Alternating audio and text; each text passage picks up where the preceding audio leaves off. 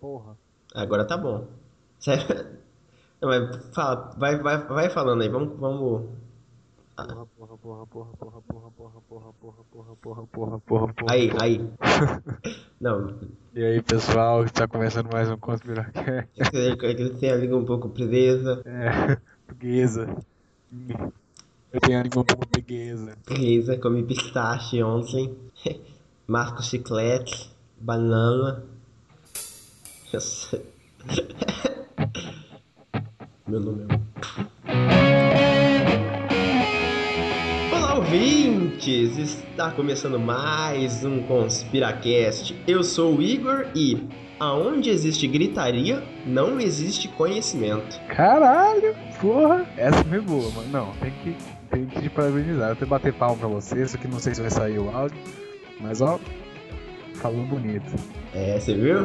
Falou bem, falou bem. Olá, ouvintes, meu nome é Lucas. Eu sou aqui, como sempre, um amigo matemático e eu tenho uma excelente demonstração para isso, mas essa margem é muito pequena para eu poder escrever. Olha só, o cara vai puxando pra área dele. Como vocês devem ter percebido ou não, às vezes vocês não conhecem quem falou isso, né? tem nada a ver com Tem nada a ver com o que a gente tá falando. Mas nós falaremos hoje do Da Vinci e. o da 19. Ah!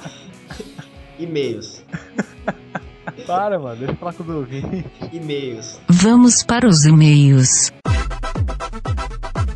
Temos aqui uma novidade, algo novo pra apresentar aqui nesse episódio número 9. É o episódio 9 né, já, né, cara? Já. Mas Quanto tempo faz que nós estamos fazendo esse programa e eu me emociono aqui, cara, porque realmente eu nunca achei que isso ia pra frente. E o que, que aconteceu de. O que aconteceu aí? Não, é, você não sabe? Você não, não tá sabendo, cara? Não, eu tô sabendo, mas eu quero que você Ah. apresente pros. Chegou o primeiro, o primeiro... Primeiro e-mail. do ConspiraCast. E pra provar que eu sempre tô certo, eu falei que ia ser no décimo programa, não falei? Falou que esse é o décimo programa, isso eu lembro. Quantos a gente gravou? Esse é o décimo, né? Eita, é o episódio, aí, ó. esse é o episódio 9. Mas certo? cons- Mas tem o Conspiraque... Conspiradrop. Isso, pra quem acompanhou a gente aí, sabe que tem o Conspiradrop. Se você conta 9 mais 1, quanto que dá? 10. É 10, Geralmente é 10. na base 10 dá 10. Na base 10 dá. Olha que cara foda. É, eu tô E na base inteligente. 12, tá. Isso aí vocês aprendem no, no próximo artigo que eu vou lançar. O tão aclamado artigo aí. Mas nós temos um e-mail aí. Então, Queiroz, faça o- as apresentações. Cadê o e-mail pra eu abrir? eu vou te mandar, peraí. Esse e-mail foi da nossa amiga Bia Moreira, que mandou pra gente aí eh, com relação ao episódio 8 sobre o grunge e o existencialismo. Vamos lá. Gostei do episódio de vocês relacionando o grunge com o existencialismo de certo. Houve uma hora em que o Igor, se não me engano, citou o niilismo. Queria saber se o Arthur Schopenhauer também influenciou o movimento. Vocês podiam fazer algo nacional, como por exemplo a banda Nação Zumbi e o movimento Mangue Beat. Parabéns pelo trabalho. Ficou muito bom. Continuem assim. Ela falou que, que eu citei o, o niilismo, mas eu, eu peguei essa parte do episódio pra ouvir. Não fui bem eu que falei, foi você, Queiroz, que comentou do niilismo. Não, não foi bem eu que falei, foi o Gabriel. Foi o Gabriel? Como- é, mas como ele não tá aqui, a gente não responde e-mail. É, Zoeira. Não, não lembro se foi eu. Foi eu que tinha falado do niilismo? Foi, foi você e você falou, é, eu tava falando, você, fala, você cortou a minha fala pra falar do niilismo, você me interrompeu e falou disso. Que isso, cara. Você Eu tá tô, jogando tô cara. brincando, eu tô brincando. Não, vamos responder aí, a menina. Quer saber se tem algum, alguma relação do, do Schopenhauer com o movimento. Então, pelo que eu pesquisei, não, não, não existe nenhuma relação do Arthur Schopenhauer com o movimento grunge, assim, porque, a- de acordo com a filosofia dele, o vazio existencial não... Não, o niilismo, né, ele não tem uma relação tão direta. A questão do, do niilismo ele tá mais dentro das letras, quando a gente vê aquela parte da evasão para a morte, né? Sim, do... a análise que a gente fez nas letras. Então, assim, é, até tem a relação, mas ele não vai ser tão direto como o existencialismo de Sartre, que ela é muito presente, a gente vê ela estancada. É, né? sim, é, as- ele praticamente norteia as letras, né? Mesmo, com, mesmo que os músicos talvez não tenham lido a filosofia do Sartre pra compor, elas se cruzam. É isso aí. Muito obrigado pelo e-mail, né? Mas se você quiser, você pode mandar o seu e-mail para contato.conspiracast.gmail.com Ou então, se você não sabe mandar um e-mail, o que, que você faz? Você entra no Facebook, lá no Facebook tem uma barra azul na parte de cima, que tem uma barra de pesquisas. Aí o que, você põe na pesquisa lá pra achar nossa página, Igor? Pesquisa lá Conspiracast e dá o enter. Além disso, nosso conteúdo, nossos podcasts, nossos episódios, nossos artigos, muitas coisas legais estão no nosso site, que é, conspiracast.bl.ee. como a gente sabe, né? É um site clandestino, Clandestino, é mó bonitinho, mó bem feito o Hum. site. com sede no Paraguai. No Uruguai, né? É, no Uruguai agora, você conseguiu mudar pra mim? Mudei, é porque tem- lá tem umas leis mais liberais. Toda quinta-feira, né, Igor? Toda quinta-feira a gente tem um artigo novo. Tô tentando colocar toda quinta-feira um artigo novo lá e tá funcionando. Tem umas 3, 4 semanas já que eu já tô toda quinta-feira. É isso mesmo. Então a gente tem, vocês verem como a nossa empresa cresceu, a gente tá aqui com uma profissionalidade. Profissionalidade. Prof- É, prof- é, É, é assim que se fala? acho que sim. Tá. Não, profissionalismo, né, mano? Profissionalismo, é.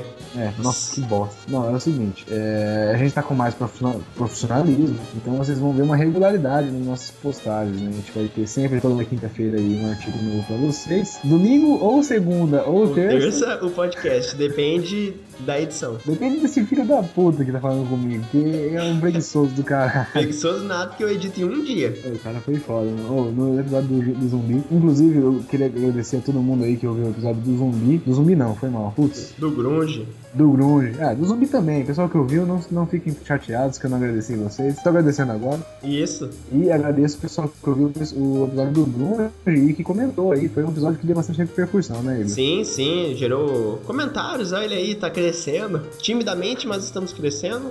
Crescendo timidamente. Timidamente. É, é o seu pau. É o meu pau, praticamente. Apenas 25 centímetros por vez. 1.5 centímetros aí. É, por metro por segundo. Inclusive, vou falar disso no podcast. Ó, então tô puxando conteúdo relevante.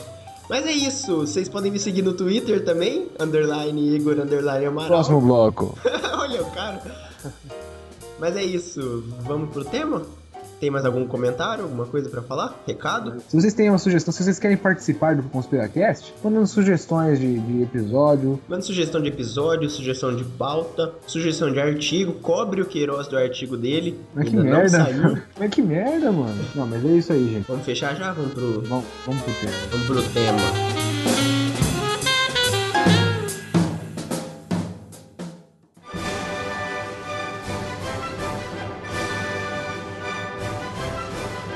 De hoje é gênios e suas curiosidades, né? Sim, é mesmo. As curiosidades aí dos Quem gêmeos. que nunca quis saber sobre os gênios da humanidade? E não é quem vocês estão pensando, não. A gente não tá falando do Steve Jobs. Nem do gênio da lâmpada. A gente vai falar sobre três gênios hoje, não é isso, Igor? Sim, Três três. seres humanos fora de série. Que parecem não ser humanos. Eu trago dois caras. É claro que eu tô puxando o saco pro meu lado, porque são dois matemáticos. Mas um deles, tudo, a maioria do pessoal conhece, foi o inventor da gravidade. Se hoje teu iPhone cai no chão e quebra toda a tela, fica aquele negócio trincado, é por causa desse cara, nosso famoso amigo Isaac Newton. Ele foi, ele criou a gravidade, né? Ele criou. A Ele partir de uma maçã.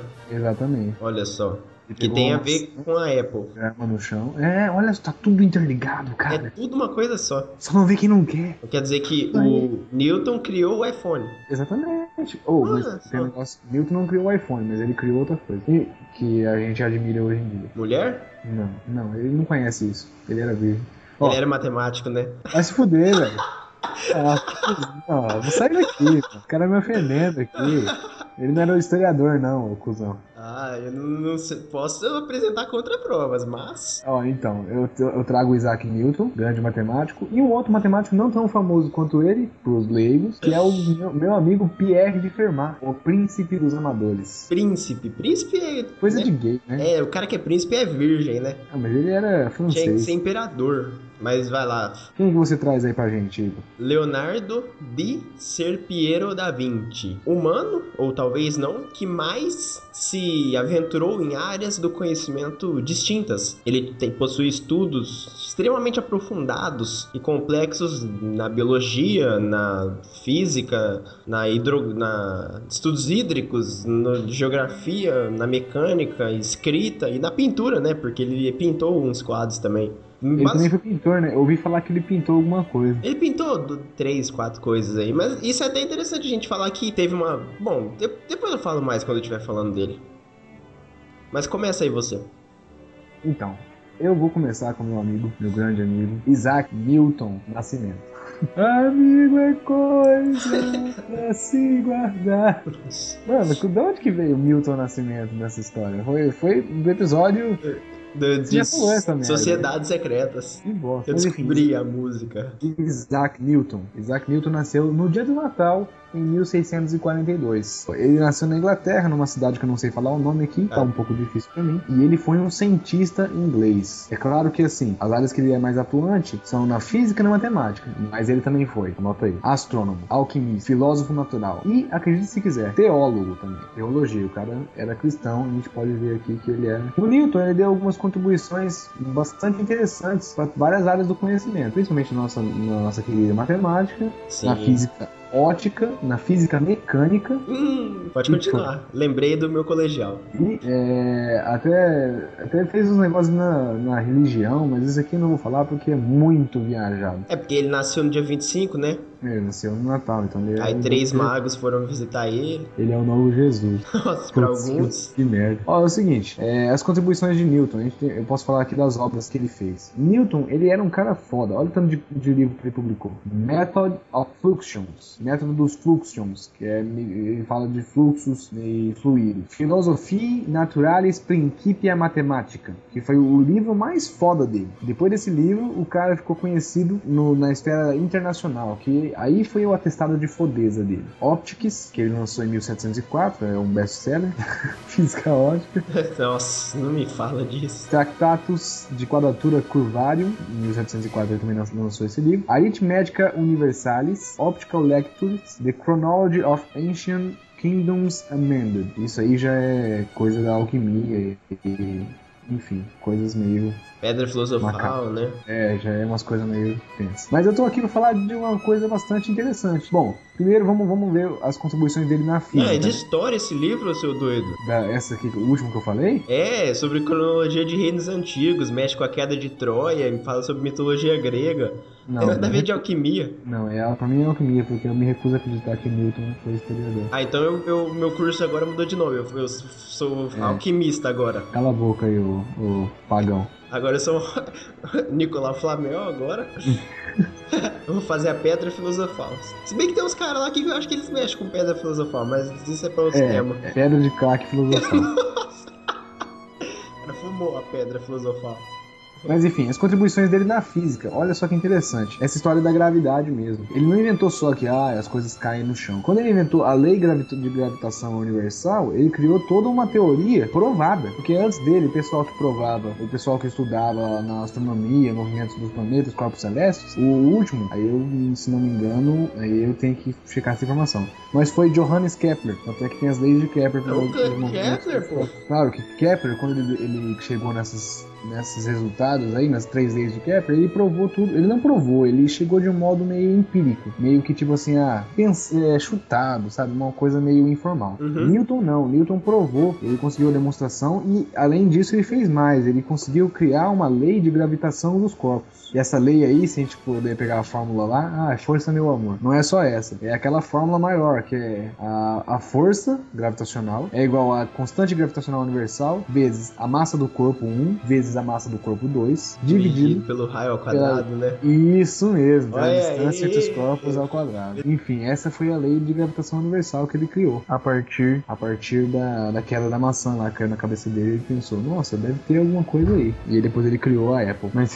aí ele, ele foi o pai da mecânica, né? Ele criou aqui as três leis de Newton que regem a mecânica, no movimento uniforme, no uni- uni- o movimento uniformemente variável. Mas enfim, a primeira lei que ele criou foi o seguinte, a lei da inércia. Ele deu as contribuições na física mecânica, né? Todo o corpo continua em seu estado de repouso ou de movimento uniforme em linha reta, a menos que seja forçado a mudar por aquele estado por forças imprimidas sobre ele. Criou a segunda lei, a segunda lei de Newton, né? Que a força ela se relaciona com a massa e a aceleração na- diretamente proporcional. E a lei 3, que é toda ação tem uma reação. Mas enfim, além disso, ele deu. Ele, essa contribuição aí para a física mecânica foi muito interessante, porque ele mexe com algumas grandezas que todo mundo hoje manipula bastante, né? Que é a velocidade, aceleração e deslocamento. Deslocamento. Sim, mas na, Certo. na época não, não era tão comum igual a gente tem hoje em não dia, era né? tão comum, não era tão, ah, não era tão comum como a gente tem hoje, que a gente estuda na escola. Inclusive, não tinha-se ferramentas, eh, no que se diz em termos matemáticos, para que a gente pudesse estu- estudar um modelo para o que, que era a velocidade. Modelo, você diz de, de medição, assim? Não, do- de como interpretar a velocidade. Aceleração, no caso. Velocidade, aceleração, qualquer um desses vetores. O, não existia na época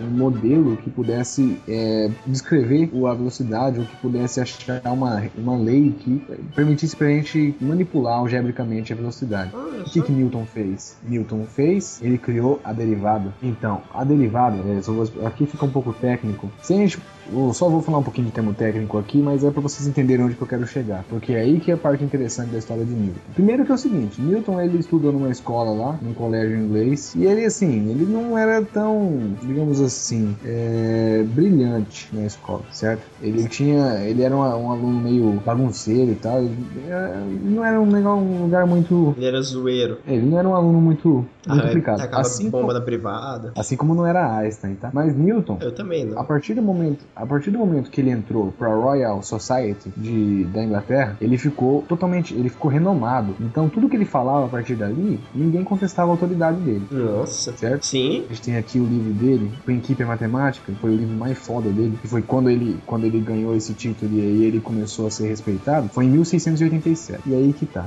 Pra você falar da velocidade, quando a gente está falando das áreas exatas, o deslocamento de um corpo, a gente pode descrever ele sempre como se fosse uma curva, uma função, certo? Certo, eu tô acompanhando. E aí, é, hoje a gente sabe que a derivada dessa função, da função deslocamento, é a velocidade. E se a gente derivar de novo a velocidade, a gente tem a aceleração. Mas você não tinha essas ferramentas aí, você não tinha o cálculo diferencial na época de Newton. Então o que, que acontece? Newton se viu na necessidade de criar uma ferramenta para ele poder calcular a velocidade de acordo com o deslocamento. E aí ele criou essa derivada. Ele criou o cálculo diferencial, ou seja, o cara não tinha ferramenta nenhuma. Ele foi e criou a ferramenta dele. Ele foi e criou a ferramenta, que é o cálculo. Então a gente associa bastante a criação do cálculo integral e diferencial ao Newton. Você sabe como que se deu? Tem, Então, tem, tem informação sobre isso? Ou... Eu, eu tenho, eu vou, vou, falar, vou falar em breve. Deixa eu acabar de falar das contribuições dele no mundo da física e na matemática. Enfim, aí ele criou o cálculo para poder estudar esses modelos aí. Ele criou a derivada para poder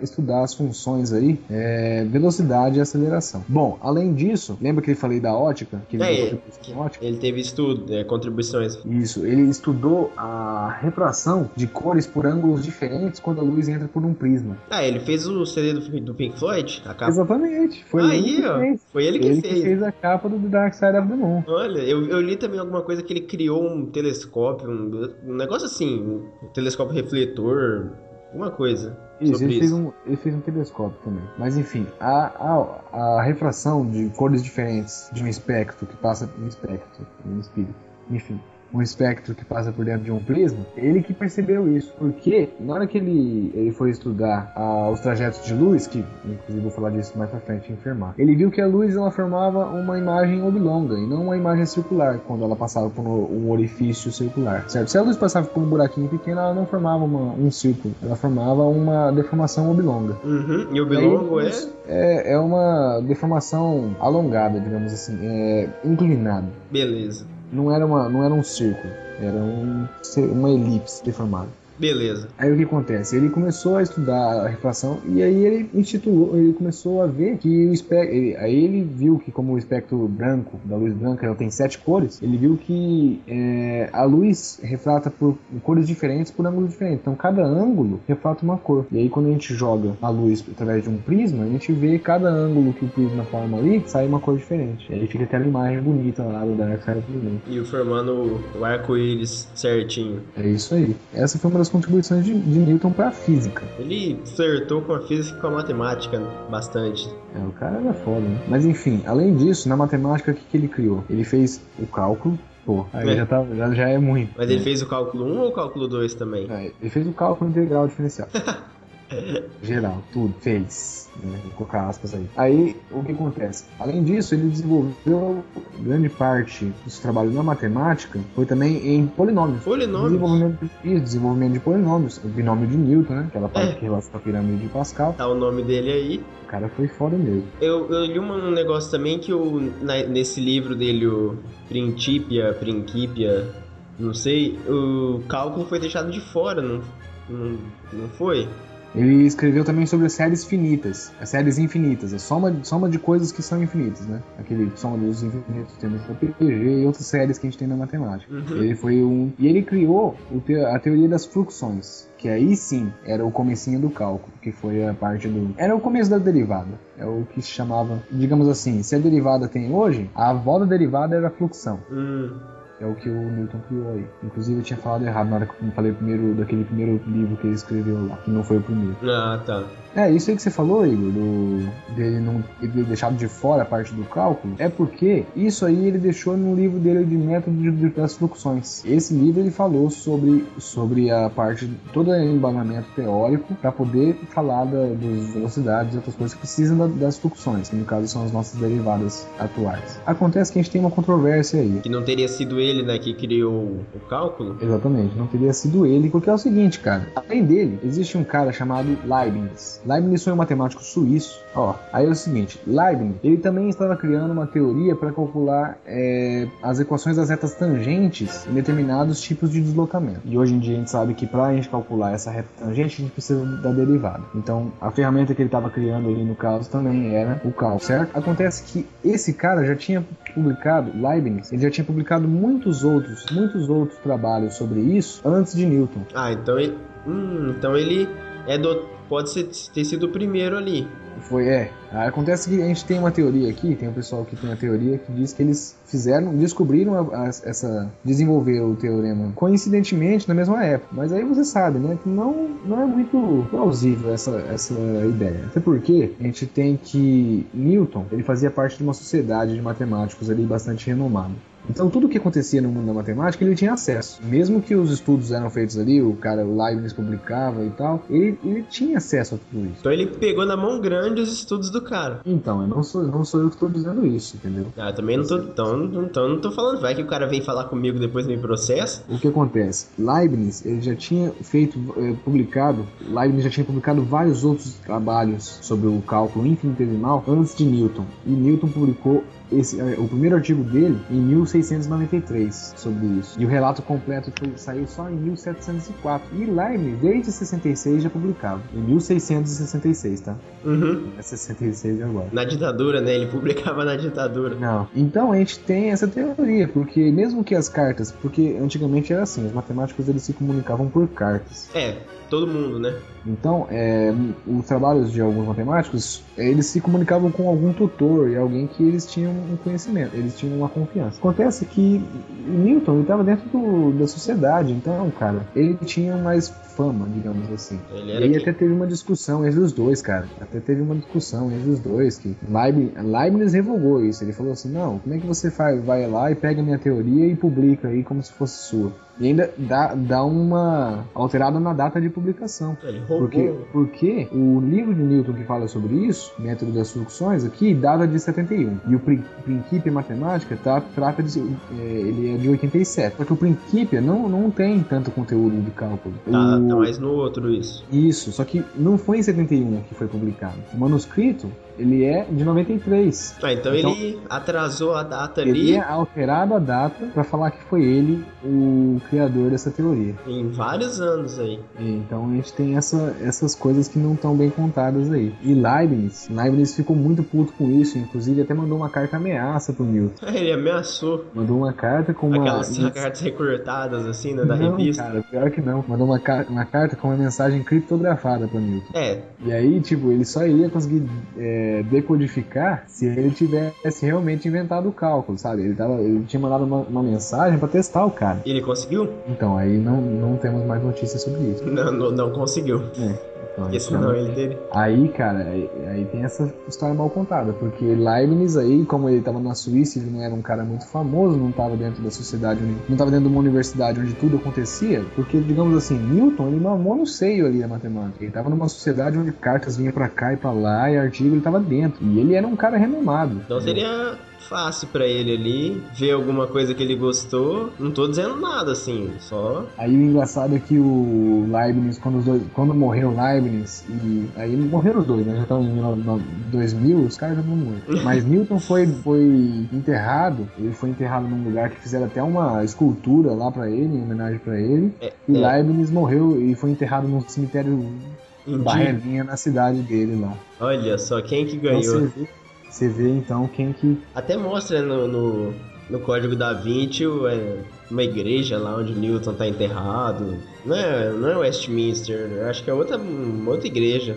É, é o Westminster. Westminster? Sabia. Abadia de Então, olha Westminster, não é? Exatamente. Newton está enterrado na abadia de Westminster. Mas de qualquer forma, é, a gente tem essa teoria aí de, de que Newton tenha surrupiado as ideias de Leibniz aí para poder criar o seu cálculo. Mas isso não muda o fato de que a aplicação que ele usou para essa ferramenta foi desenvolver uma outra ciência. Né? A física me- mecânica que a gente usa para modelar os movimentos uniformes aí é toda baseada baseada em Newton, no trabalho de Newton. Se não fosse ele, a gente não teria tantos avanços aí. Tanto é que a mecânica clássica e a física clássica aí são, são estudos que criaram, foram criados a partir de Newton. Que eles são acreditados dele. É, até porque as três leis de Newton são dele mesmo, né? É,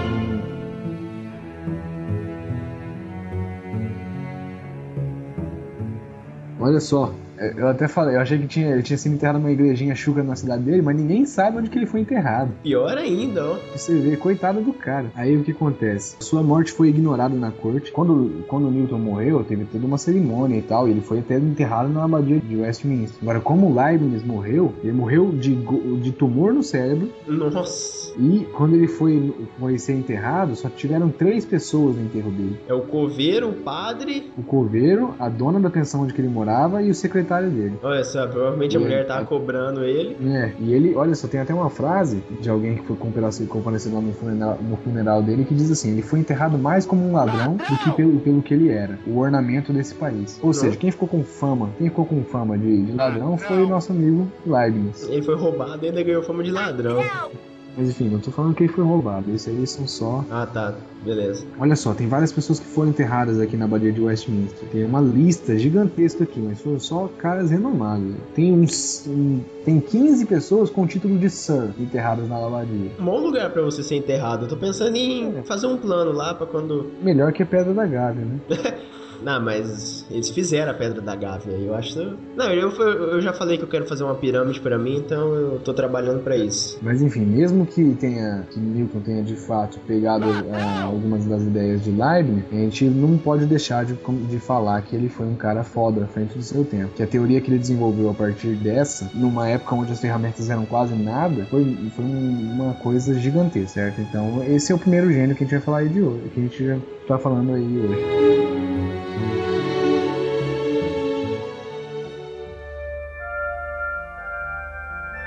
Leonardo de Ser Piero, de não, né? De Ser Piero da Vinci, que nasceu em Antiano, que é um vilarejo da Comuna de Vinci. Porque certeza que tem muita gente que ouve e pensa Leonardo da Vinci, sobrenome da Vinci. Da 20, mas não é, né? Não, não. Ele nasceu nessa Da comuna de 20. E dá em italiano de, então Leonardo de 20. Assim como Tales de Mileto, né?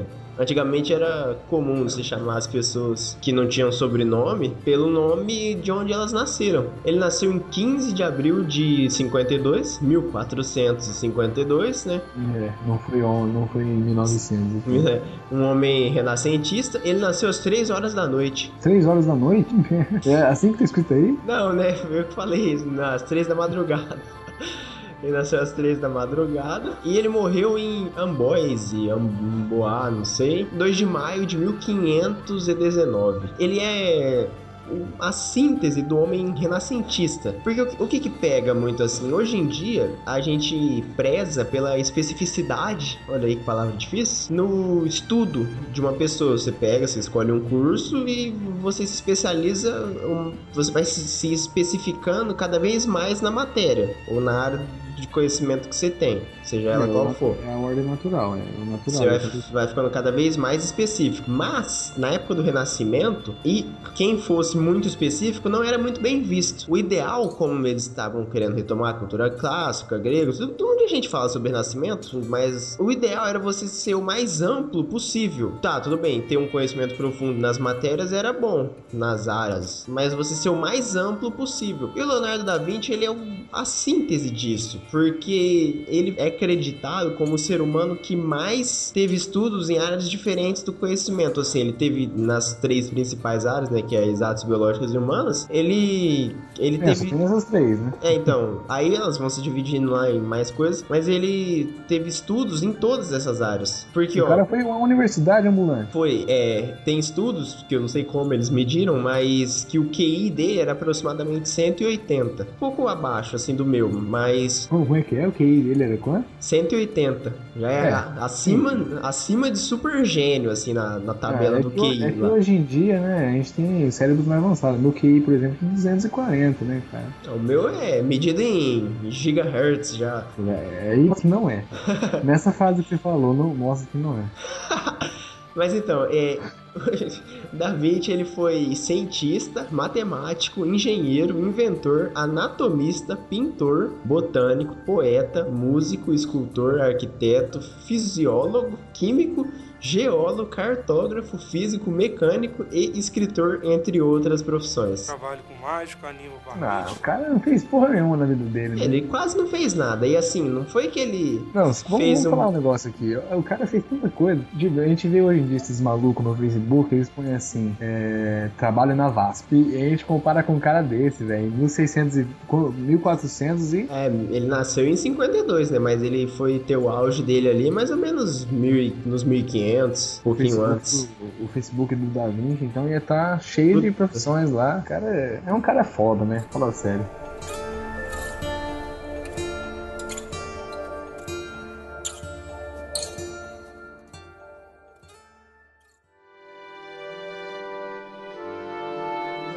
Mas ele era, ele era autônomo, né? Ele era trabalhador autônomo, porque ele era contratado pelos. Ele oferecia serviço, assim. Né? O mecenato era isso. Mas é o tipo, você fala, ah, ele fez tanta muita coisa assim. Então ele, sei lá, fez um poema, pintou um quadro. Não, o cara, tipo, se fosse hoje em dia pra explicar bem, ele, é como se ele tivesse mestrado em todas essas áreas. Caralho, velho. Não é que ele, que nem, por exemplo, é acreditado, não. Ele foi a primeira pessoa a desenhar um protótipo de uma roupa de mergulho. Eu tô ligado nessa história, só que ele não, ele não quis passar pra frente, né? Não, ele, ele chegou a, a oferecer né, o projeto e a ideia pro, pro uns reis lá do- da, da, da cidade, acho que era Veneza, se eu não me engano. Que ele. pra criar um exército de mergulhadores. Como é já é? Hoje em dia tem isso. Quem joga, quem joga Call of Duty já viu muito disso. Mas na época dele, nos 1400, lá no, no século XV, é, isso, isso era novidade até porque não existia. É, tudo, no século XV tudo era novidade, né, cara? tudo, teve essa ideia. é,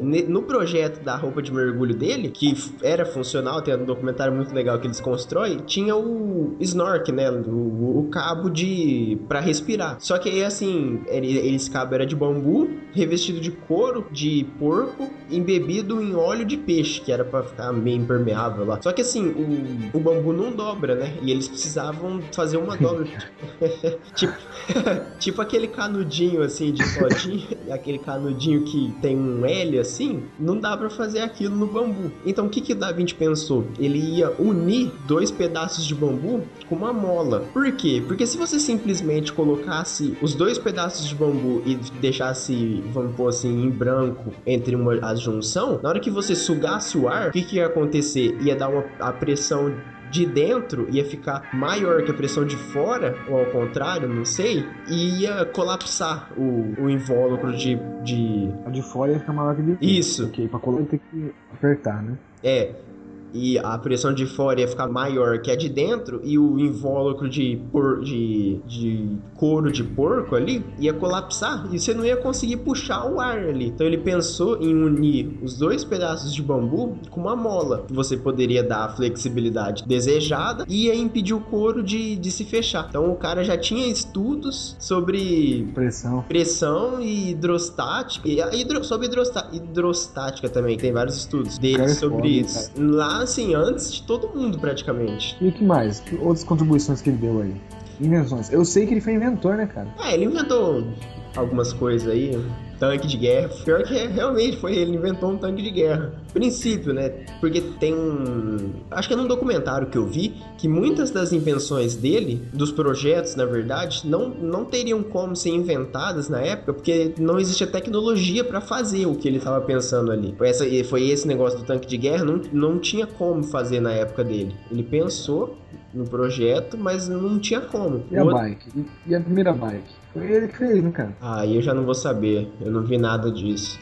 Eu, eu sei que teve um, um historiador que achou alguns pedaços de rascunhos dele com o projeto da primeira bicicleta. Aí eu já não. Mas, mas a primeira bicicleta dele não era parecida com aquelas que tinham uma rodona, dos, sabe, daqueles velhos que andam com a bicicletona. Era mais parecida com a bicicleta de hoje. Ah, o cara ele foi à frente do. No tempo dele, em Todo- cinco séculos, né, cara? Em- Porque assim, ele criou uma bobina automática e um aparelho que testava resistência de atração em um fio. Ou seja, eletricidade, né? É dito, né, como o ser humano mais inteligente que já teve, se teve notícia. Porque ele também possui estudos sobre aviação, balística, é, uso de energia solar e uma teoria rudimentar sobre as placas magnéticas ou tectônicas. Pode crer. Olha só que foto. Não, magnético.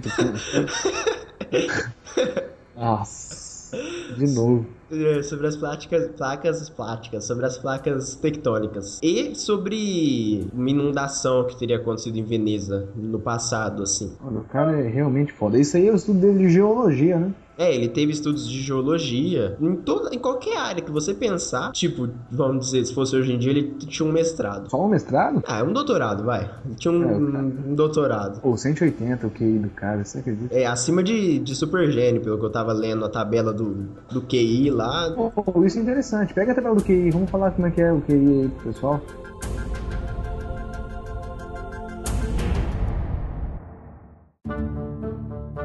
Como é que funciona a tabela do QI aí? Quais são as classificações? Existem várias classificações aqui. Eu vou começar de do menor pro maior. Um QI abaixo de 20, depois, depois eu posso falar como é que é medido o Isso, QI. isso é interessante. O QI abaixo de 20 é debilidade profunda. Provavelmente é alguém.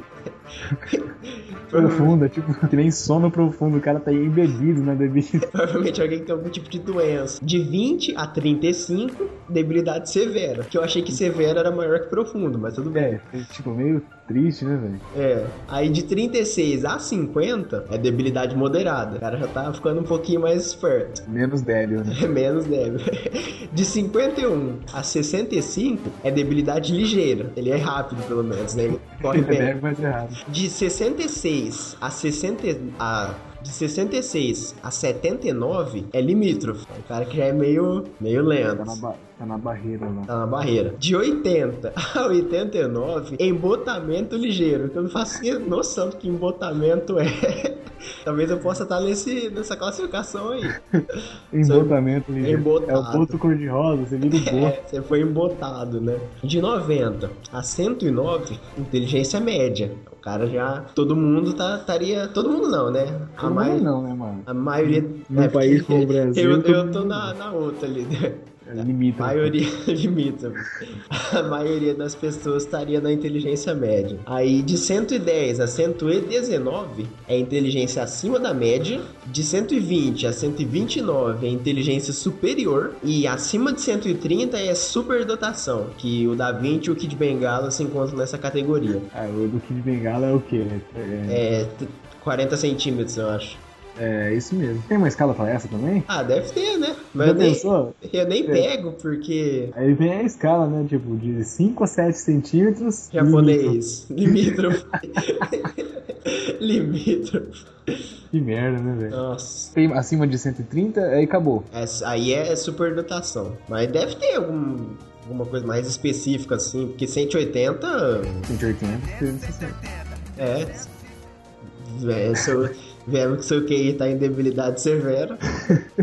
E os funkeiros, velho? A Eu deles, deles é, é negativo. É, é debilidade profunda. Ah, tem uma outra, tem uma outra tabela aqui, que essa tabela que eu falei é do Davis Wechsler. Aí tem a tabela aqui do que eu não tinha visto, do Lewis Thurman. Tem uma, umas mudanças aqui de ah, de nomenclatura e grau. Então, então vamos lá, lê essa outra tabela pra gente. O que que acontece? De 50 e começa no 50, o mínimo. Ah, Assis- então, tipo, abaixo de 50 é debilidade Aí é, altíssima. é morto. É, é, o cara é negativo. Isso. De 50 a 69, olha aí. Raciocínio. É, quem ri dessa piada deve ter uma classificação própria, né? De 50 a, a 69, raciocínio lento. De É, 70. é, é mais- você percebeu que esse cara é meio. Ele é mais suave nas palavras. né? É, Ele é mais de boa. Ele É, não, não, ele- não acaba com ele você. agride menos você. Debilidade profunda. Só que é que não pode ter retardado, que é politicamente incorreto, né? Nem mongol mais. Aí de 70 a 79, limítrofe. De 80 a Ah, 89, lim- limítrofe que nem o outro, né? é. De 80 a 89 é o embotamento. E eu achei o que embotamento quer dizer. Então depois a gente lê. Ah, manda pra mim que eu quero ler. Aí. Tô lendo esse algum tipo de retardo. Não, não é não, pior que não é. Olha, leia aí. Nossa, que legal. Então vai, continua. Legal. Pra quem sofre disso não, né? Aí de 90 a 109 é a inteligência normal ou média. Aí de 110 a 120 é a inteligência acima da média. 121 a 140 é muito acima da média. E Nossa. ac- acima de 140 é genialidade. Então o cara é acima de gênio. Acima de gênio. E aí tem aqui uma fórmula que esse cara propõe, que é o QI é igual a idade mental dividido pela idade cronológica vezes 100. A idade mental dividida pela mental cronológica vezes 100. É, Isso. faz sentido, faz sentido. Aí o problema é se a tua idade mental for menor que a cronológica, né? É, aí é foda. Aí Não, mas um- aí vai pro 50, né? Se, pelo- se o mínimo é 50, isso quer dizer que a tua idade mental pode ser no mínimo igual a metade da tua idade cronológica. E se for bem menos? Ah, aí você, Tipo tá assim- no, você tá no embotamento tipo, um vigésimo. Aí vai ser meio difícil, né? Aí Existe é isso que eu falei? Não sei. Nossa, que merda. É, é jorgeísmo já. Leia aí o embotamento, o embotamento. Vamos lá. Então, com a palavra, doutor Aurélio. Embotamento afetivo é o tipo de comportamento em que o indivíduo apresenta-se com dificuldades em expressar emoções e sentimentos. É comum ocorrer na esquizofrenia e em doenças, em doenças Doenças. Ó, o cara de embotamento aí. e em outras doenças psiquiátricas. Temos ma- mais um conhecimento aí pra sair da área do embotamento.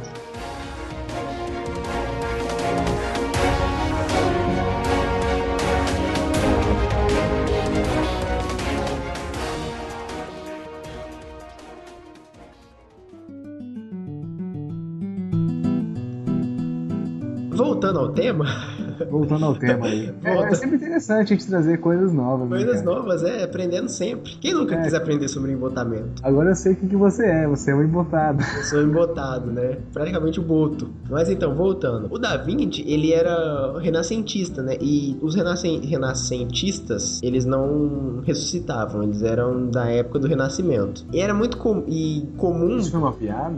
É, foi uma tentativa. Mas era assim, comum. é, eles trabalhavam no esquema de mecenato. Na verdade, eles não eram mecenas, né? Existiam os mecenas que pagavam e patrocinavam a arte dessas pessoas. Desses tinha Leonardo, Michelangelo, Rafael, Donatello, Mestre Splinter, tinha todos esses artistas aí. Não, o Mestre Splinter era o mecenário, era o cara que patrocinava. Era o mecena, né? O Mestre Splinter era o mecena. Mas então, só que o, o Da Vinci, ele tinha um problema de... Ele era conhecido na praça como o, o- que é uma pessoa que não entregava, não entregava o trabalho na- na- no prazo. Você contratava ele ali, falava, "Ah, eu quero um quadro aí, sei lá, eu, pinta eu aí. Aí ele, você pagava o sinal pra ele e ele não te entregava a obra. Tanto Que é merda. é, tanto é que a Mona Lisa, que, tipo, não foi que, ah, eu vou pintar. Ele, ele resolveu pintar a Mona Lisa ali pra ele. Não, foi uma parada encomendada. Pediram pra ele. Pediram não, pagaram pra ele fazer aquele quadro. Só que ele deu um calote e pegou a obra pra ele ali. E sumiu com ela. E foi pra, pra, pra Paris, eu acho. O cara pegou o dinheiro e vazou, mano. É, ele era conhecido por, por não entregar nenhuma, assim, nenhuma não, por- mas não entregar no prazo as obras ali. Aí tem a Santa Ceia, que ele fez pra um cara lá, que ele usou um material ruim, aí desbotou tudo, aí tiveram que refazer, que eles usam um ma- material errado lá, ele fez um negócio errado que não era pra fazer, e Putz, né? E é um nível de mas. o cara é tipo. E ele era, era meio estranho, assim, porque ele tava fazendo uma obra, né? Como ele não, não tinha tra- é, horário de jornada, né? Ele tinha que entregar. Ele podia. fa- Às vezes ele ficava, tipo, sei lá, 8 horas olhando pra tela, dava uma pincelada ali no nariz de alguém e ia dormir. Aí depois ele ficava 15 horas pintando direto ali. Então ele tinha um ritmo de trabalho todo estranho, assim. Às vezes deixava pro último dia e fazia tudo de última hora, ou, sabe? Ninguém entendia muito o ritmo dele ali. É um ritmo de talvez um embotamento diferenciado. Aí é legal também É. falar. É um embotamento lab- laborial. É. O cara não trabalha direito. É, ele era. é, tem. Pessoas dizem, né? Relatos que ele sofria de procrastinação crônica, assim. Ele ia deixando, sabe? Ia deixando. Na hora que tava o último dia pra ele entregar a parada, ele fazia, assim. Não, não tão tanto assim, mas era o cara que, sabe, ia deixando. Aí. Só que ele fez algumas coisas boas, né? E é legal também falar do, do jeito de escrita dele. Que ele era canhoto, só que ele escrevia na mesma orientação de um destro, assim. Que nem, por exemplo, pra quem é canhoto, escreve, né, com a esquerda. E vai. E vo- você vai. Você vai passando com a. Pra quem é canhoto vai, saber, vai entender o que eu tô falando, que eu também sou. Você vai passando com a Ah, você é sua. canhoto, mano. Você não sabia disso? Não, você... parei, velho. Nossa! Caralho! Eu, eu sou preconceituoso quanto a canhoto. Então, pra quem é canhoto vai saber o que eu tô falando. Que você passa a sua mão por cima do que você tá escrevendo. E, e quem é destro, não, porque vai escrevendo e vai deixando a escrita pra trás, vamos dizer assim. O Da Vinci, ele escrevia. Ah, entendi. É Tipo assim, o canhoto ele, ele empurra a letra. Isso, o destro puxa. Só Não, que o eu Da sei Vinci. que eu sou destro, dá licença que eu sou destro. Ah, tudo bem. Você não sabe minha realidade. Você não sabe o que é. É pior que eu sou ambidestro. É verdade isso. Mas. Eu nem aprendendo. É? Mas o, o Da Vinci ele escreveu como usar. Se você pegar um árabe escrevendo, ele escreve da direita pra esquerda. O Da Vinci ele escrevia assim, com a mão esquerda, da direita pra esquerda. Só que ele invertia a letra. A pose, ele invertia a letra da- de uma forma que se você pegar um espelho, você desinverte o que ele escreveu. Isso era uma forma que ele usava também pra codificar os trabalhos dele ali, pra poder aumentar o raciocínio. Eu li isso muito tempo atrás, que eu que falavam que ele aumentava o raciocínio, que ele tinha sempre que estar pensando no que ele estava fazendo. Não só escrever, mas pensar em prestar atenção como ele estava escrevendo ali. Ele também é muito conhecido por que não, não era muito comum ele faz, é, fa- fazerem isso, mas ele anotava tudo que ele fazia como relacionado a uma obra ali, né, ou, ou algum estudo, projeto, ele anotava todos os passos do desse projeto ou desse estudo. Mas ele não ele anota, sim, de trabalhos dele, tem até como você baixar na internet. Tem infinidades de, acho que mais de 400, 500 megas só de PDF de trabalhos dele. Mas é, sobre os trabalhos dele tem tudo, assim. Mas sobre a vida pessoal dele você não tem muita coisa. Aí abre espaço pro, pro povo, né, falar o que vê e o que acha, né? Até porque tem é, fofoca, né? O povo fala, a língua do povo é o chicote do, do corpo, né? Que merda. O povo fala que ele, né, podia, tem que tomar cuidado como eu vou falar isso, que ele podia, né, ser homo, homossexual, né, porque ele vivia muito junto, né, com... Homossexuais. Ele vivia rodeado de É, ele homossexuais. frequentava clubes de sodomia gay, não. É, Aí, inclusive, tem uma, inclusive tem uma boate aqui perto que chama perto da, da sua É. casa, né? minha casa aqui, perto da tua casa Não, eu antiga. não moro mais aí. Realmente tem, tem, tem que tomar cuidado, são duas portas. É, tem duas portas. Você entra na, na certa ou você entra na. E não tem indicação, então vai pelo instinto. Aí vai saber onde teu instinto vai te levar. Mas deixando claro que eu nunca fui nesse tipo de. nunca frequentei esse tipo de lugar. Pega, pega, Pegas o de ébano. Pegas o de. É. Pegas, é verdade. Mas ele nunca, assim, não era muito visto com mulheres, assim, sabe? Tendo relacionamento, saindo com mulheres. Ele não. Dizem, né? Relatam que ele não, não, não era muito visto assim. Mas ele andava muito com os pupilos dele, assim, os aprendizes. Hum, ele era pedófilo, então. É isso que você tá dizendo. Então, né? Porque tem que ele foi acusado. Pera aí, deixa eu pegar aqui. Ele foi acusado aqui. Ele e mais três caras, ou seja, quatro pessoas, foram acusado, acusados de sodomia. Sodomia, para quem. É... Pra quem não. Não pesquisem sodomia. No... Não pesquisem o que é sodomia. E eu também não vou falar aqui porque é muito. É prática de a gente fala não, o que é? Não, não. Deixa o, o, deixa o ouvinte não pesquisar. Sodomia. Não pesquise sodomia no XV. Não, mas. não, não, nem Bukake. Não, não. D-U-K-K-A-K-E. Não pesquise não, isso. Não pesquise isso. Não, não pes... pesquise S-O-D-O-M-I-A. Não pesquise isso também, não. Não, nem, não pesquisem G-A-N-G-B-A-N-G. Como é que é? Aham, tá. Não pesquise também. C-R-A-M-P-I-E. não, não pesquise. É... Não pesquise DP também, não. Não, não pesquise. É. Não pesquise DP. Eu ia fazer encaixar a piadinha da, da, faculdade da DP, mas deixa quieto. Você ficou de DP, né, Queiroz? Só que você não repetiu nenhuma matéria. Eu culpo de DP. Mas então, voltando do Leonardo, falando do Leonardo, que ele, ele e mais quatro caras foram acusados de sodomia. Que eu não aconselho vocês a não pesquisarem isso numa aba anônima. Ctrl Shift N. Ctrl Shift N e não pesquisem sodomia. Que ele, esses quatro caras foram acusados de manter relações afetivas com o Jacopo ou Jacopo Saltarelli. Que isso? Falar em italiano. O nome do cara, o nome do cara já é É ele saltava, né? É, que era um rapaz. Jacopo. Jacopo. Jacobo. Copos. Copos. Dois copos. Dois Não pesquisem. Two girls.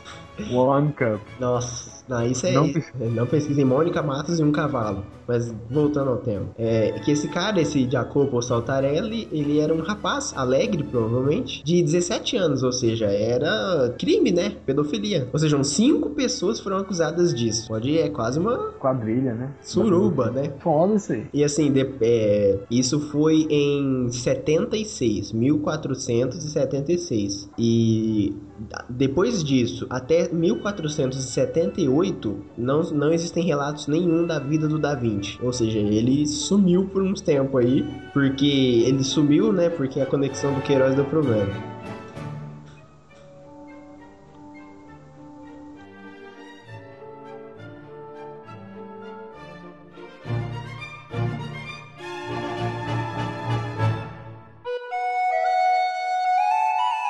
Ou seja, ele sumiu aí, né? Picou a mula pra escapar de deixar a poeira baixar. Esse povo esquecia. E, e, especulavam assim sobre a sexualidade dele, porque ele tinha o hábito de comprar pássaros e libertar os pássaros assim, porque ele era defensor dos animais já naquela época, ele era vegetariano. Ah, então eu não gostei mais dele. O Vassari, que lembrei, o Vassari, que, é um, que era um mecena, ele descrevia o Da Vinci como um loiro de olhos claros com uma espetacular beleza física, uma graça infinita, uma grande força e uma generosidade, um espírito régio e um tremendo alcance mental. É o cara que descreveu. Que, um cara, né? Um cara. Que isso, cara. Esse cara queria comer ele. É, ou, né? Mas é. Até porque muitos dizem da, da Mona Lisa, né? Que ela poderia ser um autorretrato. É, um autorretrato, só que na versão feminina, né? Do, do Da Vinci. Tem vários é. estudos que eles pegam. Que é a Gioconda. É, a Gioconda lá, Gioconda.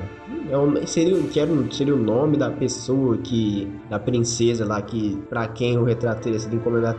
Até hoje é um grande mistério, né? Quem é aquela mulher? Não, não se tem muitos relatos ou documentos de um, uma petição. Petição não, de, um, de uma encomenda de fato, assim, da, da peça. Como ele não, não, não entregou a obra, né? Eu já ouvi dizer que é um autorretrato dele. É, mas uma versão feminina, né? Isso, assim. É, tipo uma Dragon Queen, mas, assim, não faz muito sentido, né, cara? Não, porque é totalmente Sei diferente. Lá, é. Aí eles pegam uma, aquela foto famosa dele mais velho, já que aquilo não foi ele que fez aquele desenho dele. Eles comparam com a Mona Lisa e meio que bate, assim, nas respectivas versões. Então, o problema é que não foi ele que fez um desenho dele, então especula-se que eles teriam forçado um pouco a barra no desenho dele, mais velho, meio que encaixar nessa teoria ali. Não é, não é uma foto, né? Não tem isso na época ainda. Então fica, fica, fica essa dúvida e o sorriso dela também, né? Que é um. É enigmático, né, cara? É, e- eu já falei do, do- da questão dela aqui, né? Falou, já falou. Eu, eu li um negócio legal também, que assim, se você abrir uma. Se você fizer esse exercício e abrir uma foto dela, uma foto grande assim, se você olhar pro olho dela, você vai perceber um sorriso. Porque tem um negócio assim, o olho, o nosso olho, ele tem duas áreas. A área de foco, que seria da pupila, e a área periférica, que é um negócio, uma parte lá que eu esqueci. E quando você tá focando, que assim, é- também acontece de noite isso. Se você apagar a luz e olhar, que assim, a área de foco, vamos ver se eu lembro de cabeça sem ter que pesquisar. A área de foco, a gente distingue muito bem é, cor. E a área de e a área periférica, a gente distingue muito bem movimento. E inverso não seria isso. Não- não- eu tô falando de cabeça. Então, Cara, dá pra ver que tá muito preciso essas informações. Tá aí. precisa, né? É alguma coisa assim. Não tá tão errado o que eu tô falando. Provavelmente tá invertido. Mas não- não- comigo já aconteceu. Não sei se com você já aconteceu isso. Sa- manja o. Manja não, que manjar não é um termo muito bom. Sabe aqueles negocinhos de apagar e acender luz lá, inter- interruptor, que brilha no escuro? Sim. Você já olhou pra. Apagou todas as luzes da casa e olhou pra aquilo lá de noite? Hum. Você não enxerga aquilo lá, né? Se você olhar diretamente. Não, mas se você olhar um lado, você enxerga. Se você É olhar de lado, você enxerga. Inclusive, vários objetos que estão. Na hora que você tá no escuro, na hora que você vai andando pras coisas, é- é, pelo menos isso aí acontece comigo. Se eu olho pra coisa, eu não enxergo ela. Agora, se eu olho pra frente, ela vai, eu consigo enxergar ela na lateral ali. Melhor. Então, é isso que eu tô falando, que eu tava tentando explicar, mas eu não tava lembrando direito. Que a sua visão é, periférica, ela distingue, distingue melhor cor, enquanto que a sua visão de foco não tanto. Então, se você olhar aquele negocinho lá de, de acender o interruptor canto de olho, você vai enxergar ele, só que se você- olhar fixamente, não. Com a Mona Lisa também acontece isso. Se você olhar fixamente pro olho dela, a sua visão periférica, que ela é meio borrada ali, é, ela vai perceber umas sombras na bochecha da Mona Lisa como parte do sorriso, que as sombras estão meio levantadas, então vai fazer um sorriso meio enigmático. Só que se você tampar o olho dela e olhar só pra boca, fixamente, ela não vai estar sorrindo. Você pode- vocês podem fazer esse exercício agora que vocês vão perceber isso. O legal é que ela não tem sobrancelha, né, cara? Ela tem. Na verdade, ela tinha sobrancelha. Só que ela foi se deteriorando, né? A obra tem quase 500 anos. E ela fizeram uns, uns estudos lá com microscópio eletrônico e teste de. É, não é raio-x, mas uns testes eletrônicos lá que eu esqueci o nome agora. E, e apresentava contorno de sobrancelha. Só que com, como era clara, né? o- a tinta era clara, isso foi se perdendo. E com, com restaurações também foram se perdendo a, a sobrancelha dela. Mas ela tinha sobrancelha mesmo. Só que como a gente já. Isso se perdeu pô, assim, sei lá, 30, 40 anos, 100 anos depois que a Mona Lisa foi feita, seria 1600. Então, mesmo que ela tivesse sobrancelha, o, o povo que nasceu em 1700 tá, tava acostumado a ver ela sem sobrancelha. Imagine a gente. Então já se convencionou a ver ela sem sobrancelha ali. Então já é normal. Isso é, acrescenta a expressão enigmática dela ali. E a beleza não tão. É, até pra época, eu já li estudos assim, que é mesmo pra época, para as mulheres da época, ela não seria muito bonita, assim. Seria mais ou mas o legal é a harmonia dos elementos do quadro. Inclusive, eu já falei isso aqui, né? Eles estão eles estão relacionados à proporção áurea. É totalmente pensado o quadro, né? Mas metrificado, isso é legal. Isso é legal também, que é uma forma do artista mostrar que ele não é uma ferramenta. Porque antigamente, antigamente o artista ele era como se fosse um pedreiro, assim. Você não vai querer que o pedreiro assine tua casa. Ó, que casa bem construída, tijolos bem assentados. Não, o artista era sempre. Era, sempre, é, era O simplesmente. cara construiu sua casa, tá lá embaixo no rodapé. Seu Zé. seu Zé assinado, né? É, seu Ners. Deus Det. Eu tive um pedreiro chamado Deus Det. Tem- Tem o seu Ners também, né? Pedreiro famoso no YouTube. Pra deixar quieto. É, Não pesquisa. Não pesquisa. Posso colocar o áudio aí ou não. E assim, o, ar- o artista, ele não, não assinava a obra, né? Mas eles começaram a... Quando ficou quando ficou famoso ser artista, eles começaram a trabalhar algumas formas de, na, na, pintura mostrarem que aquela pintura não era só uma, uma pintura simples, eles tinham algum um tipo de pensamento aquilo ali. Então, o ponto de fuga, o trabalho de perspectiva e a própria o trabalho da Mona Lisa em cima da proporção áurea e pensamento enigmático do sorriso dela é uma forma do, do Da Vinci, né, do artista mostrar que ele que existe alguém pintando aquilo ali, não só uma ferramenta. Até porque a palavra artista vem de artífice, que vem de ferramenta, é um negócio meio assim. Legal, cara. Corte rápido, faca é Tramontina. Ó, eu pesquisei aqui, sabe qual era o QI de Newton? Qual? 190. Ô, louco, então ele, era, então ele era meio preguiçoso, né? Focou numa área só. É, preguiçoso é o caralho, né, mano? Ah, porque se ah, ele é. tinha o QI acima do Da Vinci e, e o Newton só fez um negócio só... É um negócio só, não falar nada pra você não. Mas enfim, só pra, pra gente informar, eu achei legal falar, você falou do QI de da, do Da Vinci, eu queria pesquisar aqui o QI de Newton. Não, beleza, 190? 190. Meio alto, hein? É meio alto, é acima de, de limítrofe. Segundo a minha psicóloga, meu QI é acima da média, mas não sei como que ela mediu isso. Quanto que é o QI, mano? Conta pra gente, vai, revela aí. Não, ainda não, ela não deu numeração, ela falou que era acima da média. Eu fiz um teste lá e só não saiu o número, mas saiu isso. E eu tenho provas, não tô inventando isso não. Não sei não, cara. Eu tenho a cartinha lá, acho que era 148, 160, um negócio assim.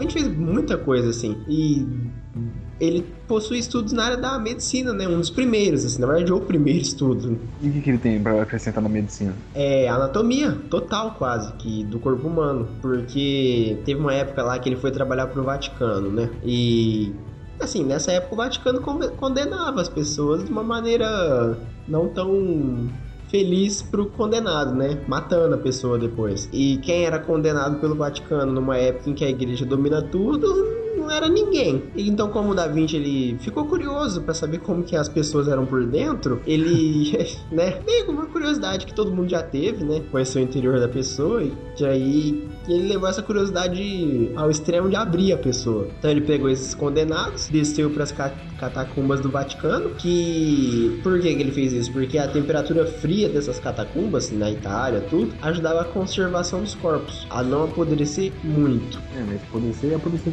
Não, ia, porque não tinha formol, não tinha um monte de coisa. Então, nas catacumbas ali do Vaticano, ele começou a abrir esses condenados. Primeiro abriu as camadas superficiais, viu músculo, e depois ele foi abrindo mais, até ver osso, órgãos. Só que na parte do músculo ali, quem todo mundo já viu esses desenhos Da Vinci, é, são tão perfeitos que ele, através do que ele concluiu assim que o, o osso era como se fosse alavancas e os músculos espécies de linhas de força força, que esse foi o termo que ele usou para designar o músculo. E com, com esse estudo e ele chegou à conclusão disso, ele conseguiu, ele criou um robô. Ele criou um robô, cara? Criou um robô, porque ele pegou o mesmo princípio que o músculo, de atuação do músculo que a gente tinha, e transportou isso para cordas e alavancas em um robô, ou seja, ele criou um, um autônomo ali, o robô que ele levantava e andava. E para quem não sabe, fazer um negócio, alguma coisa andar é muito difícil, porque andar é o ato de cair e entrar em equilíbrio repetidas vezes. Nossa, cara, mas como é que ele movia esse robô? O robô se movia sozinho, por torção de corda. Tá, mas ele era movido. Não era eletricidade, não, não tinha por... nada que dava corda no robô? Tinha. Você dava corda nele ali e por movimentos de corda ele andava. Você entendeu, mais ou menos? É, tipo aqueles robôs da corda, então. É, não, era um negócio simples, assim, assim, simples não. Hoje em dia é simples, mas na época, mas na época foi um, um avanço e tanto Eu, eu, na verdade não sei se era se ele se movia sozinho ou se você tinha que ficar meio que puxando essa corda. Mas eu sei que ele se mexia, ele levantava e andava. Sim. Mas interessante, hein? Uma forma então, nós temos aí dois grandes gênios aí com o QI avantajado, né? É, ele fazia, ele tinha, eu, inclusive tinha mais estudos aqui do que como ele ele abria várias pessoas, ele começou a ele passou do nível do músculo e começou a abrir órgão, abrir artéria e ele começou e ele começou a perceber assim, ele abriu um velho e abriu dissecou, né? Vamos usar um termo mais científico. Ele dissecou uma pessoa velha e dissecou uma pessoa nova. E aí, o que ele descobriu? Aí ele começou a, ele percebeu que a artéria da pessoa de idade, né, do, do velho, era um pouco mais rígida que a artéria de uma pessoa nova. Então ele começou a bolar uma teoria ali de que as pessoas de idade, elas morriam por conta disso, que como a artéria ficava rígida, ela não dava uma elasticidade para bombear o sangue da maneira que deveria ser bombeado. E hoje em dia a gente sabe, isso se chama, tem um nome médico técnico que eu esqueci agora, mas é um mais ou menos seria um é- existe essa patologia que é enrijecimento de artéria e ela se dá em pessoas mais velhas. Olha que interessante. E teve uma época que ele abriu um gordinho lá, ele percebeu que. Eu não sei como que ele percebeu isso, mas falou no documentário, que tinha alguma coisa no sangue do cara ali. Que saía, que saía do. da célula do sangue. Foi, isso foi o cara falando. E saía do, da veia ali, alguma coisa. E ele teria, entre aspas, descoberto colesterol. Nossa, que foda, cara. Então, aí o cara. Só que assim, a igreja não viu muito bem. Eles não pensavam, nossa, ele tem avanços na medicina, agora vamos poder vender medicamentos e fazer convênio com farmácia. Não, não pensaram nisso. Máfia branca, né? Mas eles viram isso como bruxaria e necromancia. E condenaram ele e falaram: ó, a gente não vai matar você porque a gente reconhece que você ajuda a igreja, né? Você tem um gênio muito bom assim, então a gente não vai matar você, mas para com isso aí, aborta todo esse trabalho aí.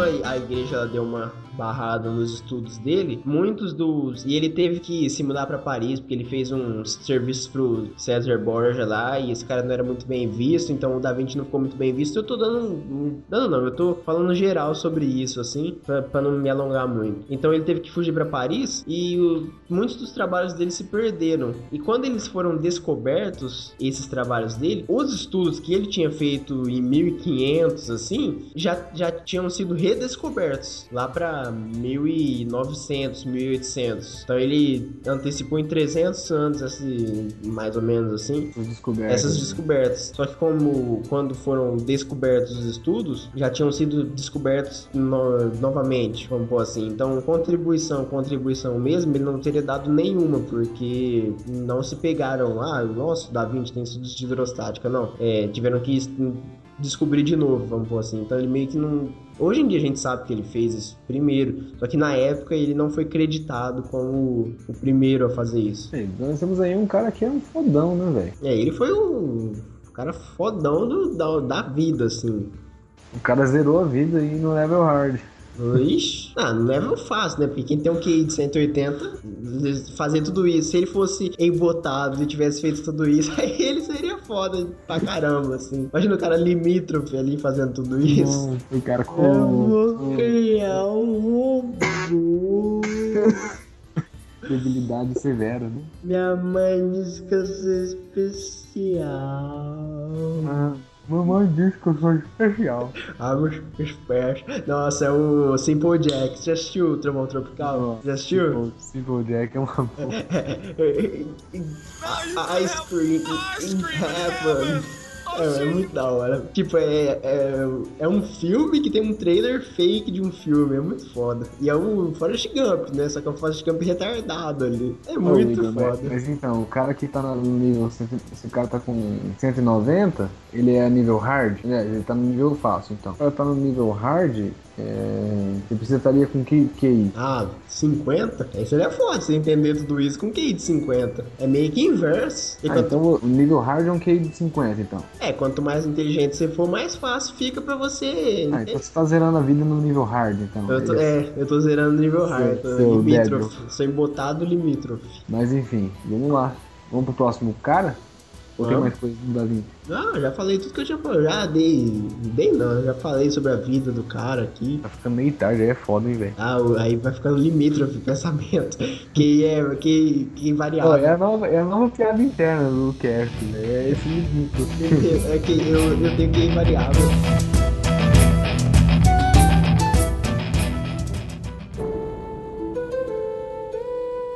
Estamos aqui às três da madrugada, às três da noite, horário em que Da Vinci nasceu. Olha só, Três da noite é muito foda falar. três da noite, que merda. Sabe que falar isso aí é coisa de. de. de. de botar.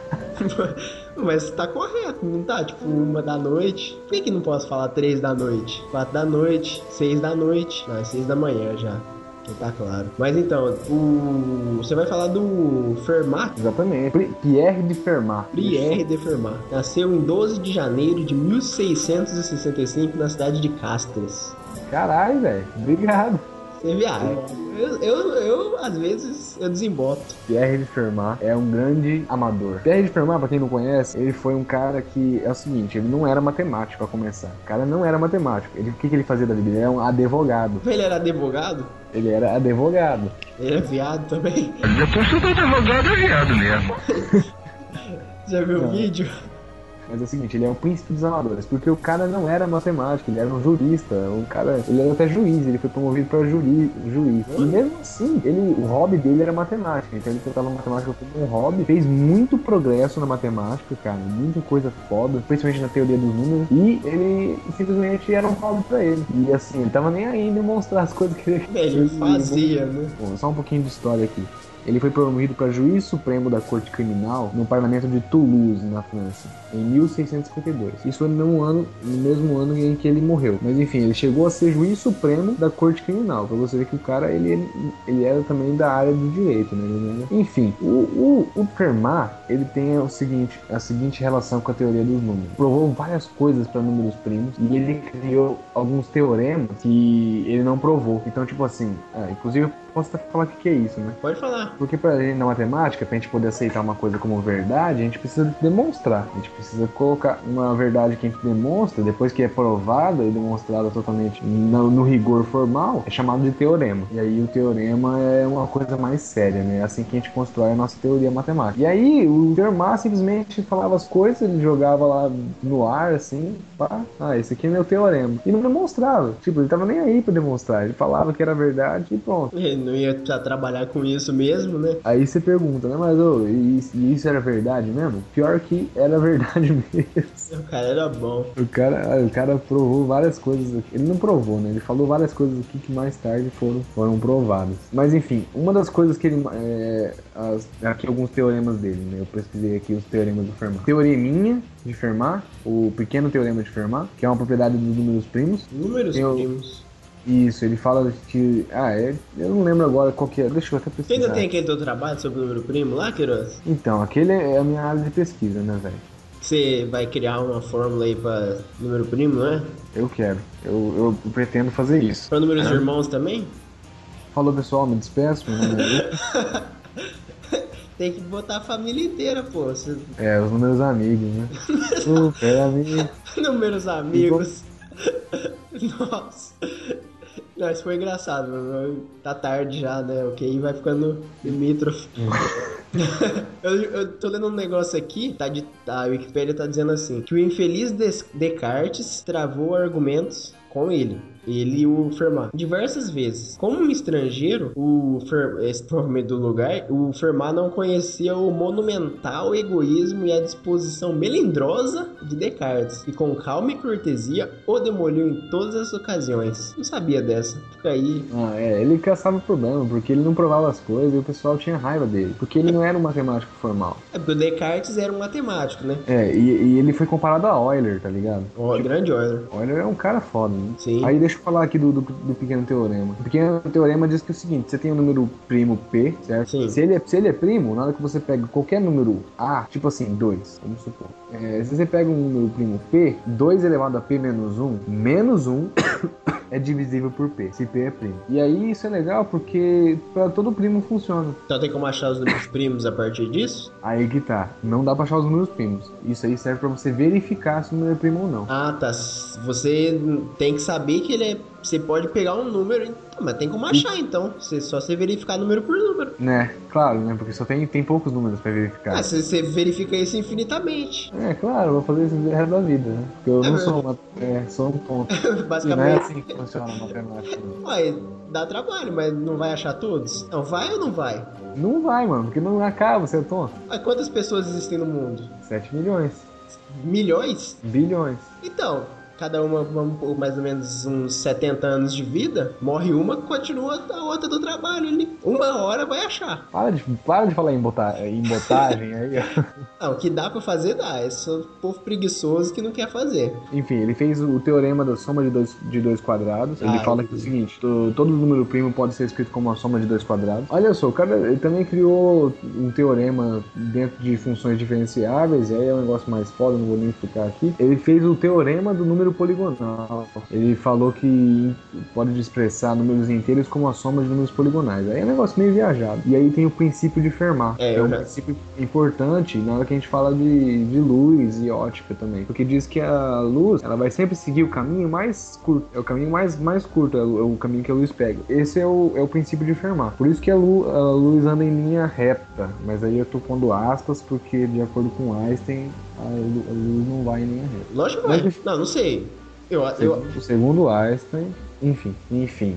Só, só falando de Fermat aqui. Fermat ele eu diz vou que. até pesquisar isso depois, fiquei curioso agora. Bom, mas aí vem o problema do Fermat, que é o, maior insulto que Fermat deixou para matemática e o maior trabalho dele, que ele sem querer, eu não sei se isso é verdade, se ele realmente tinha algo a dizer sobre esse assunto, ou se ele simplesmente esbarrou numa coisa foda e isso avançou na matemática durante muitos anos. Porque é o seguinte, Fermat morreu em 60 em 52, né? 1652. 50, 65, não foi 16, 65 que ele morreu? Não, ele morreu em 52. Ah, enfim, o que interessa pra mim é que ele morreu no século 17. O... Ele deixou um problema pra matemática no século 17. E adivinha em que século que o problema foi resolvido? Yuri? 21, Não. 22, No 20? 20. 20. 22, mano.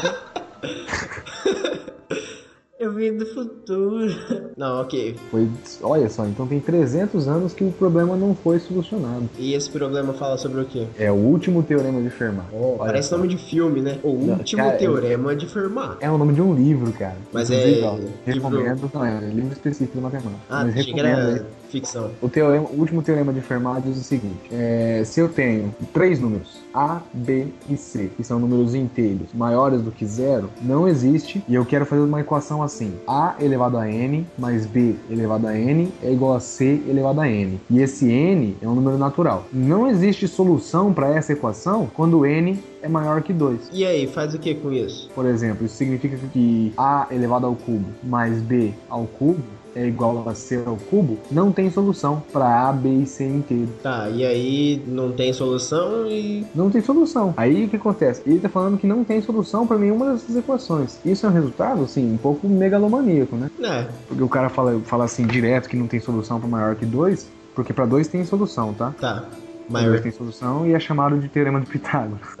Ah, eu conheço esse. E aí o que acontece? O cara fala isso e ele pegou. O cara é tão, tão preguiçoso que ele pegou um livro, ele tava lendo um livro de Diofante, que é outro matemático. É grego, Pegou- né? É, um matemático. Ah, não sei de onde ele é, eu sei que ele é É antigo. grego, certeza. Pegou e- e escreveu assim no, no livro, né? Ah, isso aqui não existe solução para n maior ou igual a 2. Ou maior que 2. É. O quê? É grego. De Alexandria. É grego, tá É com o certo. nome desse. Então, ele pegou o livro de Diofante, tava lendo lá pra, pra matar o tempo, né? E escreveu assim na margem do livro. Ah, essa equação, A elevado a N mais B elevado a N igual a C elevado a N, não possui solu- soluções inteiras para N maior que 2. Aí vem a frase de filho da puta dele. Eu tenho uma, uma demonstração extraordinária para isso, mas essa margem é pequena demais para eu escrever. Olha só, aí você E deixou. Fica a dúvida no ar se ele tinha interpretado a demonstração ou se ele jogou só a frase, né? É, cara, e aí o que acontece? Depois de 300 anos, matemático do mundo inteiro tentando provar isso. Porque você fala um negócio desse, falando que é um teorema e você precisa demonstrar. E ele falou que era o teorema e deixou. Deixou isso, você não demonstra, cara. Aí os caras ficaram intriga- intrigados. Por que que ficou intrigado? Porque quando uma coisa é falada na matemática, você tem que provar pra todos os números, né? Tipo, pra você demonstrar que sim, você precisa provar pra tudo, pra qualquer, todos os casos. Mas pra você mostrar que não, se você pegar um caso e der errado, Já pode. já era. É mais fácil demonstrar que não. do que que sim, mas o que não, né? Se a coisa for verdade, você não demonstra que não. E aí que tá, nenhum, ninguém conseguiria demonstrar que não. pra, E- essa interpretação dele. É, mas assim, que sim era muito mais difícil. Ninguém conseguia provar que sim, ninguém conseguia provar que não. Então ficou aquela durante 300 anos. Na dúvida no ar aí, se o cara tinha. E o cara que demonstrou isso foi um inglês chamado Andrew. Deixa eu ver. É Andrew ou André? Acho que é Andrew. Andrew, acho, né? Andrew Wild, isso, Andrew Wild. Ele demonstrou esse teorema no, no século 20, no século 20, em 1990, E sim. 95. Por Andrew Wild em 95 foi feita essa demonstração. Ah, faz 19 anos então. Ah, isso foi 19 anos provaram. Cara, só que pra provar esse teorema, os caras usaram várias teorias de um cara, de uns caras japoneses, de uns outros matemáticos, de tudo quanto é lugar do mundo. Então foi criando áreas da matemática pra poder demonstrar. Os caras criaram uma área da matemática. Os caras, cri- não, não, não uma, criou várias coisas, desenvol- desenvolveu várias coisas na tentativa de provar. E, tipo, existem vários resultados que dependiam desse teorema pra ser verdade. Então, tipo assim, ficou uma bola de neve. Se o teorema fosse verdade, aquilo lá também seria verdade. E a outra também seria verdade. Enfim, mas tudo dependia do teorema. Então, pra você ver que a prova tinha uma importância na matemática. É O teorema precisava ser provado. E aí o cara usou um monte de teoria nova, de, de áreas da matemática que cresceram pra poder demonstrar. Ou seja, se o Fermat tivesse a teoria, eh, eh, tivesse a demonstração do teorema naquela época, com certeza ia ser uma demonstração que não ia ter essas áreas do conhecimento. Ou então e o cara ia ser gênio o suficiente de criar tudo isso, né? É, O cara ia pensar à frente do tempo dele, assim. E ele é um cara preguiçoso, porque ele nunca demonstrou nenhum nada, né? É, fica aí a dúvida, né? Mas você ver, o problema que o cara deixou durou 300 anos. Então, Igor, eu acho que nosso papo hoje foi bastante, assim, Científico, né? é, engrandecedor de nosso QIs, né, cara? Sim, saímos do limítrofe e estamos na debilidade severa. É, é, já estamos. Galgando, Não, não, nós estamos subindo. Galgando o embotamento. Nossa. É porque são vários níveis, né? Então fica difícil. A gente saiu É. do nível zero quase. Eu saí Eu tô- do negativo. Eu tô Eu acho que eu tô devendo no-. Eu tô no limítrofe ali, eu acho. Eu tô no embotamento severo. Embotamento ligeiro aqui. Debilidade ligeira. Debilidade ligeira. Pelo menos é rápido, né? Mas esse foi nosso papo sobre alguns do- das mentes grandes da nossa, da nossa humanidade, né? Brilhantes aí que passaram já pelo planeta Terra. E algumas curiosidades, né, cara? Foi bastante curioso esse programa. Foi muito bom, assim. Não falamos tudo, mas o ideal é isso: que nós não falemos tudo e instigue, olha aí, A aos ouvintes a imaginação e a pesquisarem mais sobre, né? A gente, até, a gente até podia falar tudo, mas esse programa é muito pequeno pra. pra poder falar tudo isso, né? A minha internet é muito pequena pra subir um programa tão grande, olha isso. conexão aí. É. Tô me. Meu nome é Igor e eu me despeço com uma frase aqui do de- sobre quem eu falei, do Da Vinci, que a simplicidade é o ápice da sofisticação. Olha, O cara tinha umas frases boas, né? Ele é, foi profundo. profundos. eu me despeço aqui, amigos. Meu nome é Lucas. Se eu cheguei até aqui e se eu enxerguei mais longe, foi porque subi no ombro de gigante. Tem uma outra dele que é muito boa também, que é. Posso até citar aqui: é Amigo é coisa pra se guardar, debaixo dos sete chaves, dentro do coração. Assim falava a canção que na América ouvi. Nossa, Ai, ai. essa piada nunca vai morrer. Nunca, nunca. Inclusive tem uma propaganda do Milton, do Milton Nascimento. Do aí. Newton. Agora você imagina o Newton de óculos lá, dreadlock, canta, mini dreadlocks cantando, amigo. É isso aí, gente. Por hoje é só, pessoal. Olha só, tchau.